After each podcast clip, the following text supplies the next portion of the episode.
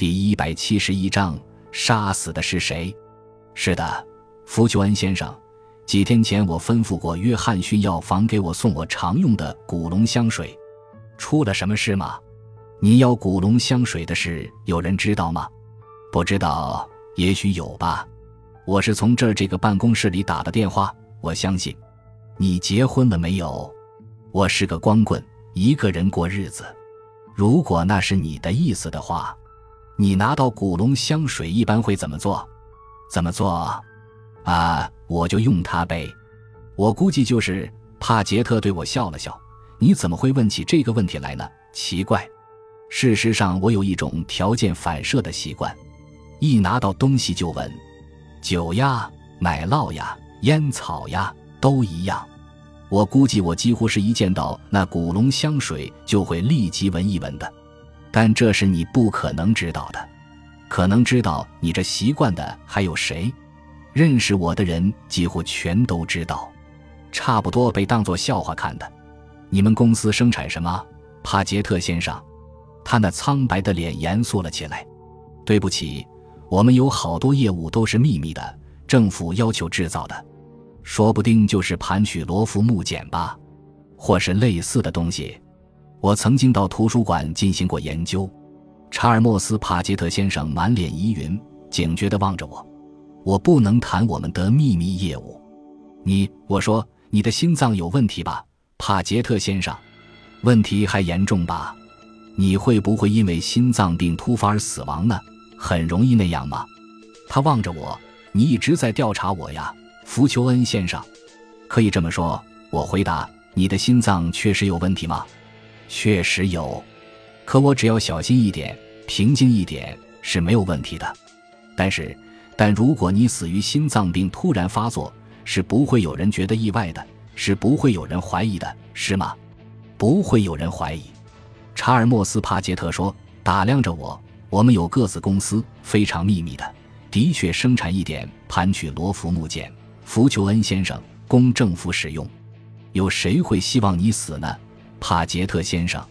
半小时以后，帕杰特先生和我为药房老板约翰逊先生停了车。帕杰特跟哈姆警官和我坐在车的后座上。关于盘曲罗浮木简，我说：“你问过验尸官没有？”问过了。哈姆警官说：“跟平常的镇静剂有关系。原来打算发展成战争用的神经毒气。”后来按推测放弃了那研究思路，把它喷在皮肤上或是吸了进去，几秒钟就会造成死亡的。它抑制中枢神经系统，使心脏停泊和冷却。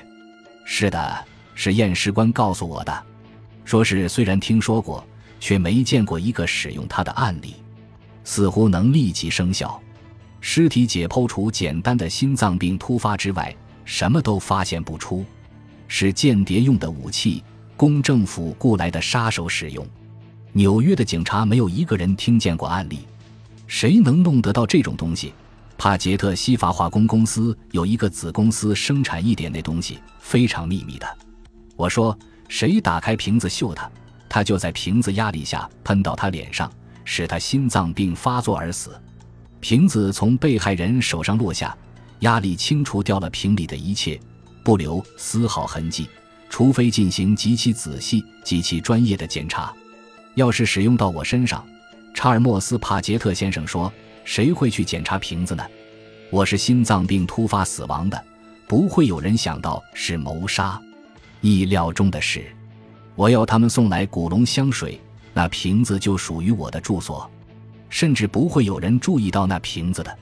我们在公园大道单元住宅前停了车。”大家上了十楼，男仆带领我们进入住房时，在跃层的高雅起居间里站起身来的是一个红光满面的大个子。可一见到查尔莫斯·帕杰特，他那傲慢的眼神立即有了变化。是的，约翰逊先生说，他就是要我给他看喷雾器的人。他在殿堂里曾单独跟那些包在一起。查尔莫斯·帕杰特先生说。好几年来，我们在管理公司的办法上就有不同的意见。他不愿意把他的股份卖给我，却又没有现金收购我的股份。他过着上流社会的生活。如果我死了，公司就会落到他手里。他还会得到一大笔财产共有者保险金。我死后，他是唯一的受益人。这就是我的合伙人萨缪尔·西法。我说，帕杰特西法化工公司执行副总裁，能得到盘取罗浮木简的只有几个人，他是其中之一。那位大个子萨缪尔·西法站在那里望着查尔莫斯·帕杰特先生时，似乎摇晃了起来，眼里露出了恐惧。是的，还有惶惑、混乱和难以置信。他策划了一场精心的谋杀。查尔莫斯·帕杰特的死亡是无法侦破的，不存在谋杀问题。西伐那个死亡之瓶，谁也不会注意，因为它原属于帕杰特的房间。但是罗杰塔通却把那包弄丢了。波伊德康诺斯把它拿回了家，打开了瓶子。而波伊德康诺斯的心脏没有问题，他妈妈就不相信是心脏病突发。那瓶子也不属于波伊德的房间。